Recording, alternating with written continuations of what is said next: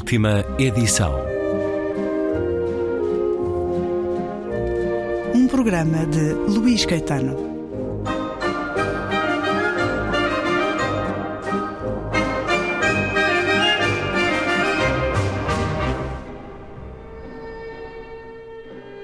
Ao longo da minha vida, tenho tido a sorte de deparar com pessoas que muito me ensinaram. Profissionalmente falando, um dos casos mais marcantes aconteceu nesse tempo da Rádio Peninsular durante a década de 60. Numa bela manhã chegou ao aeroporto de Lisboa o ator Omar Sharif, em pleno auge do filme Doutor Givago que o próprio protagonizava. Não será exagero dizer que o aeroporto quase parou para espreitar o ator. Parece que estou a ver Omar Sharif, bem disposto e sorridente perante os microfones, as máquinas fotográficas e a câmara da televisão que havia ao tempo a da RTP. E dezenas de meninas, funcionárias do aeroporto, a catrapiscarem o galã que distribuía sorrisos do alto do seu metro e noventa. De repente chegou Maria Leonor, uma mulher de baixa estatura, com o microfone na mão e gravadora tiracolo em serviço para a RTP. Aproximando-se do ator, perguntou-lhe em inglês: Desculpe, você não é o Omar Sharif? Yes, respondeu o ator num tom algo arrogante. E foi então que, para surpresa de todos, Maria Leonor pegou-lhe na mão e disse-lhe em bom português: Então anda cá, filho. Logo a seguir, a grande jornalista e repórter voltou à língua inglesa para dialogar com o ator e dizer-lhe que iríamos falar com ele durante uns minutos. Is it okay for you? Ok, ok, retorquiu ele. A expressão iríamos tem a ver com um facto muito simples. Num evento onde estivesse a Maria Leonor, todos os repórteres deixavam-na no comando das operações. No final daquele surpreendente encontro com o famoso ator, perguntei: Maria Leonor, como é que a senhora teve lata para tratar assim o Omar Sharif? E ela, com um sorriso de grande bondade, a grande bondade que a caracterizava, ensinou-me isto. João Paulo, não te esqueças que o Omar Sharif é uma pessoa igual a ti ou a mim. Também precisa de comer e de dormir tal como nós. Ele é muito famoso, mas é preciso colocá-lo no seu lugar. É só isso. É um certo, é um momento, é uma pequena história, mas que nos conta muito de um tempo e que encontramos num livro carregado dessas histórias e dessas memórias. O livro de João Paulo Diniz tem por título Cuidado com os Cabelos Brancos, a edição Âncora. É o seu primeiro livro, João Paulo Diniz. Bem-vindo à Antena 2, à rádio que tem tanto a ver consigo, que tem tanto de si. Muito obrigado. Muito obrigado, eu é que tenho muito gosto e compro-me agradecer a gentileza e a disponibilidade para termos aqui dois minutos de conversa, dois dedos de conversa. Como tantas vezes a rádio se faz, desses dois dedos de conversa, é um dos grandes nomes da rádio no nosso país, é um prémio Igrejas Queiro, da Sociedade Portuguesa de Autores. Toda a lista de vencedores desse prémio é um verdadeiro manancial das grandes vozes dos grandes autores da rádio no nosso país. Neste cuidado com os cabelos brancos, há muita história da rádio e há muitas histórias da rádio vividas por si que se cruzam com a história do país. É um homem que faz a guerra na Guiné e que faz rádio nessa guerra. Quem se dedica à rádio, como é o seu caso, durante toda uma vida, alguma vez a rádio é possível sair de dentro de si? Completamente impossível porque eu comecei com 16 anos, portanto tenho 74, foi há 58 anos, feitos recentemente no dia 31 de agosto. E, obrigado, foi, foi a minha estreia no Rádio Peninsular. E, e na verdade hum, eu acho que a rádio continua uh, e continuará a ser o grande meio de comunicação, porque uh, temos a televisão uh, com, com, todo o impacto que é não só o som, mas também a, a, a excitação da imagem, Uh, temos os jornais, claro que sim, uh, uh, trazem as fotos, trazem os acontecimentos com fotos do que acontece do outro lado do mundo, se for o caso, e, e portanto torna isso também muito atraente. A rádio tem essa vantagem de ser portátil. Nós podemos estar no duche a ouvir rádio, podemos estar a conduzir e a ouvir rádio, e portanto a rádio tem essa portabilidade que mais nenhum outro meio de comunicação tem. E depois incorpora-se muito na própria vida pessoal, porque não precisamos de uma equipa e de uma regi e de um caminhão de exteriores. acaba por se entranhar. Foi assim consigo? Foi, foi comigo dessa forma. Uh, há pouco estava a ler aí um excerto do meu livro, essa passagem com a Maria Leonor. Uh, a Maria Leonor foi uma das pessoas com quem eu muito aprendi, uh, como foi o caso dessa história com o Omar Sharif, no auge do filme Doutor Givago, não é? O aeroporto de Barões, meninas todas, o Omar Sharif, que era o galã da altura, não é? A rádio tem, tem acho que tem sempre eh, uma simpatia muito grande por parte das pessoas. Acho que não há ninguém que não ouça rádio todos os dias, nem que seja 5 minutos ou 10. Eh, a rádio é, é, uma companhia extraordinária.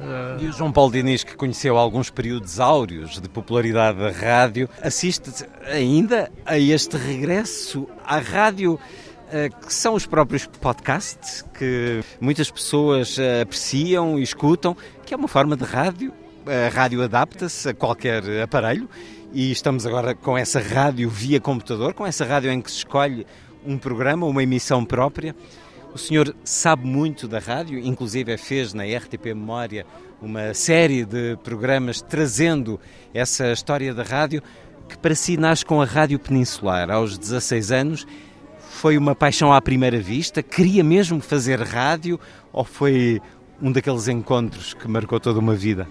Eu acho que posso afirmar que a rádio, na minha adolescência, quando eu comecei na minha idade de adolescente, uh, tive realmente a confirmação daquilo que já desconfiava, que a rádio era uma coisa absolutamente fascinante.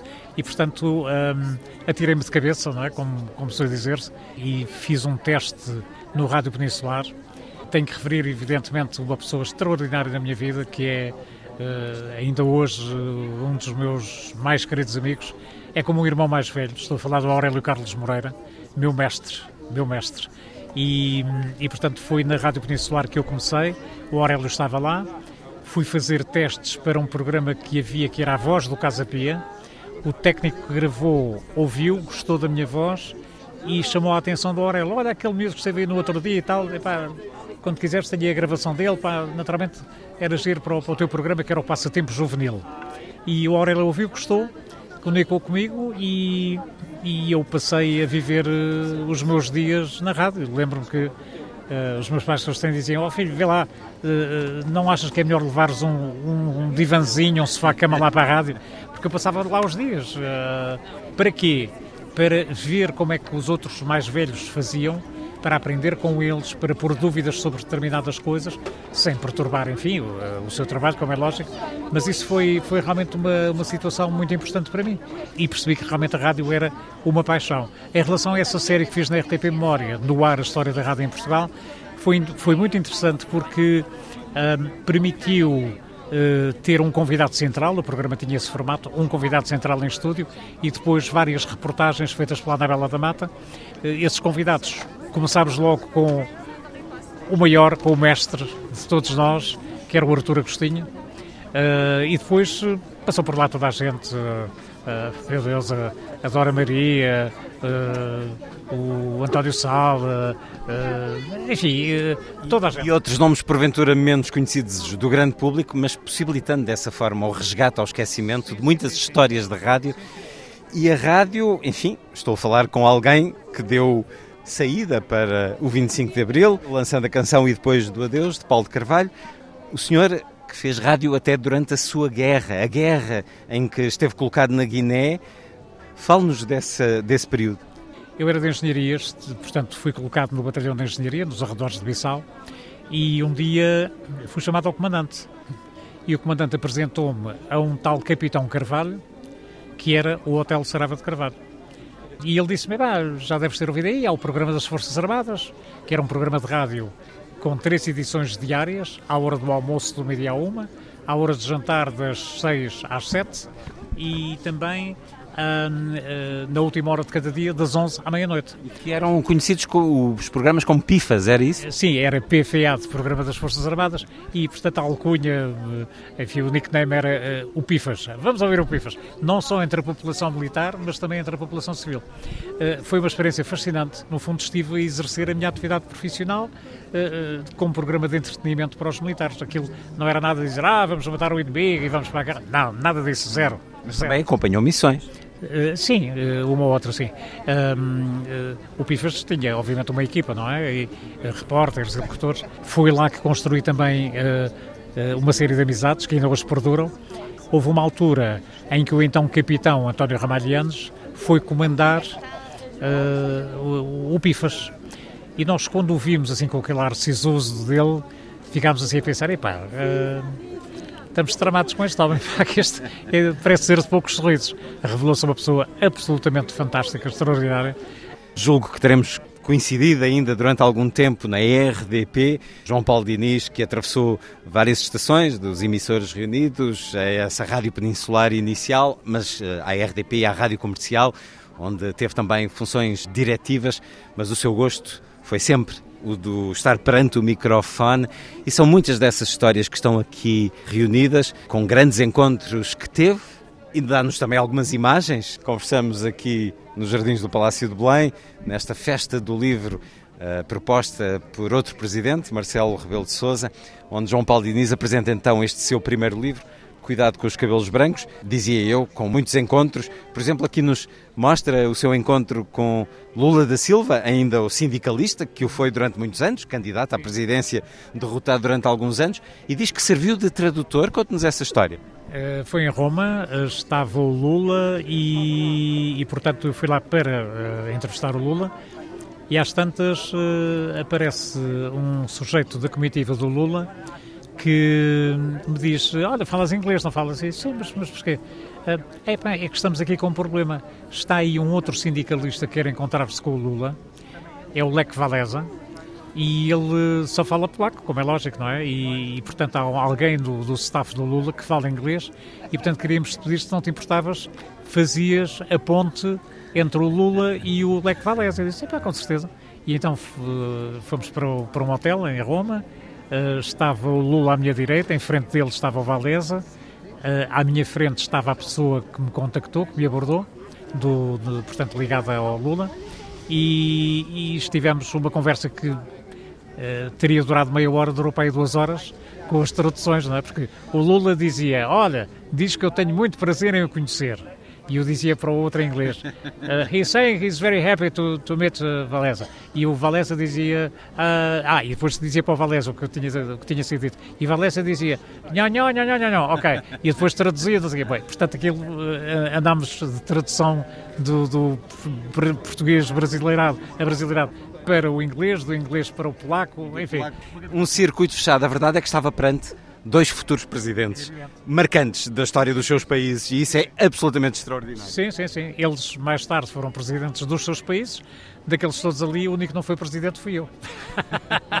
Mas presida uh, muitas histórias que aqui nos conta. Outros encontros marcantes, João Paulo Diniz? Ah, tenho um absolutamente inesquecível com Nelson Mandela. Fui de propósito a Joanesburgo, depois de ter, uh, enfim, tratado do assunto com, com uma série de contactos com o ANC. Na altura não havia mails, nem internet, nem estas modernices que há hoje. Foi uma situação que deu, deu muita luta, digamos, sobretudo pela dificuldade de comunicações. Mandela já era presidente? Não, ainda não. Uh, tinha sido libertado há relativamente pouco tempo e, portanto, um dia tenho luz verde para, para ir a Joanesburgo. Meti-me no avião, fui a Joanesburgo encontrei-me num hotel com, com o Nelson Mandela e fiquei impressionadíssimo com aquele homem que deu uma conversa espantosa, eh, uma conversa riquíssima. Aquele homem que esteve preso 27 anos, não porque tivesse morto alguém, ou que tivesse roubado alguém, ou que tivesse feito assim alguma malandrice terrível. Não, ele esteve preso por ser a favor da igualdade racial, por ser contra o apartheid, por defender as suas ideias, não é? E, portanto, um, isso custou-lhe a prisão. E foram 27 anos ao todo que ele esteve preso. Uh, acho... encontrou um homem tranquilo, afável?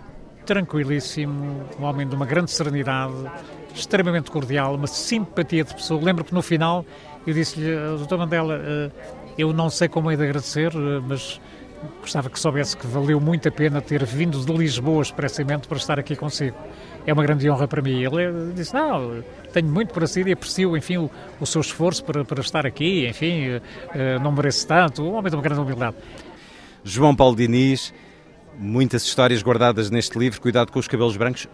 Foi escrevendo essas memórias ao longo do tempo? Fui uh, anotando várias coisas que me lembrava, várias histórias que estão aqui contadas. Uh, e, e, portanto, depois uh, procurei dar-lhes uma certa sequência lógica e, e depois saiu, saiu. Depois de muito trabalho a recolher as histórias de outros, as suas estão agora aqui neste primeiro livro. Acredito que viram outros. É um livro celebratório da rádio, da vida que teve até agora, dos encontros e dos momentos que acompanhou. Mas há uma mágoazinha que começa desde logo no título. Este cuidado com os cabelos brancos é um espanto perante uma sociedade que não valoriza a memória, está a perdê-la e não se preocupa com isso e que, pelo contrário, cria condições para que ela não. Nós é quase científico, aprendemos tanto ao longo da vida e quanto mais vivemos, mais sabemos e aprendemos. Este cuidado com os cabelos brancos é de alguém que sente que podia ainda dar mais e não tem essas oportunidades? Absolutamente. Uh, com toda a humildade digo isso. Uh, tenho experiência uh, e isso adquire-se com, com o tempo e proporcionalmente com a idade. Em Portugal não existe a cultura dos cabelos brancos. Ou seja, salvo muito honrosas exceções, uh, e há pouco falava do Júlio Isidro, e o Júlio é, é uma das referências e porventura uma das exceções, mas na verdade não existe essa cultura. E, e de facto, uma pessoa que tem cabelos brancos uh, já não serve, seja qual for a atividade profissional. Ah pá, esse gajo já está já está jarreta, não sei o quê. Ultrapassado. Está ultrapassado, pá, já, não, já não percebe nada disto, não sei quê. seja qual for a atividade. E isso entristece-me porque acho que é absolutamente injusto e imoral. E errado. Isso em contraste com o que eu aprendi uh, em Inglaterra, eu estive seis anos na BBC, foi a minha universidade, como eu gosto de dizer. A BBC foi a minha universidade. Foram seis anos absolutamente fantásticos que, que vivi lá. O que eu aprendi, meu Deus. Eu fui para lá convencido que já sabia quase tudo. Uh, o que eu aprendi. Em Inglaterra, nós temos. Uh, basta, basta ver o prime time das televisões normalmente a BBC, a Sky News e não só, eh, as principais cadeias televisivas, não apenas em relação a Londres, mas também ao Reino Unido, mas também nos Estados Unidos, no Canadá, essa cultura anglófona que, que ultrapassou fronteiras, as pessoas têm cabelos brancos e são respeitadíssimas. Mesclando a, a veterania com a juventude, porque é assim que deve ser. Claro que sim. E o que acontece é que eles aparecem muito bem maquilhados, elas aparecem muito bem maquilhadas, porque já por ali umas rugas, o que é perfeitamente normal, uh, uh, com a idade e tudo isso. São, aparecem ali pessoas de 60 e 70 e tal anos. Ah, mas teve os 60 minutos da CBS? Por exemplo, uh, havia, um, havia ainda um programa que é. agora já não há, porque ele, ele morreu muito recentemente. O Michael Parkinson uh, entrevista, tinha um, um, show semanal na televisão de entrevistas com, com grandes personalidades. Passaram por esse programa à volta de 2 mil pessoas, 2 mil personalidades como convidadas centrais. É? Portanto, o programa teve 2 mil edições, pelo menos. O Michael Parkinson morreu com 88 anos. E, portanto, até o fim da sua vida, continuou a fazer esse programa. Portanto, obviamente, isto é uma outra cultura. Uh, uh, porque é que em Portugal isso não acontece? porque é que não se confia nas pessoas com cabelos brancos para poderem, eu não digo isto para mim, sinceramente, mas porque é que não se confia em pessoas com cabelos brancos para poderem fazer isso?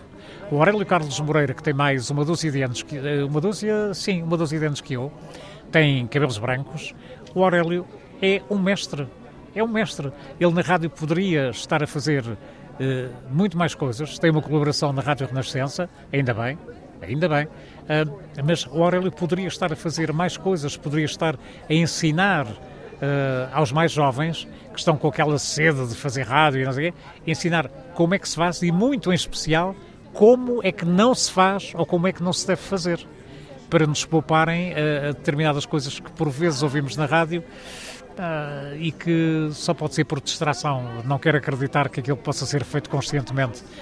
João Paulo Diniz, neste meio, que é tanto seu, tantos nós aprendemos consigo. Autor de Cuidado com os Cabelos Brancos, é um livro cheio de histórias da rádio, cheio de histórias pessoais, cheio de um testemunho que é encantador de ler e importante ler.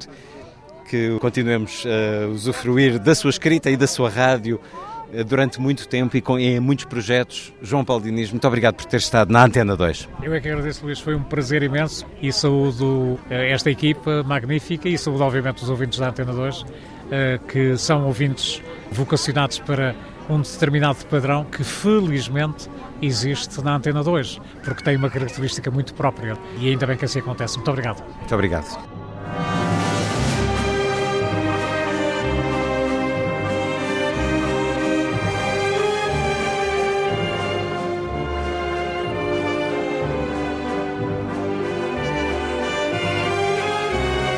Última edição.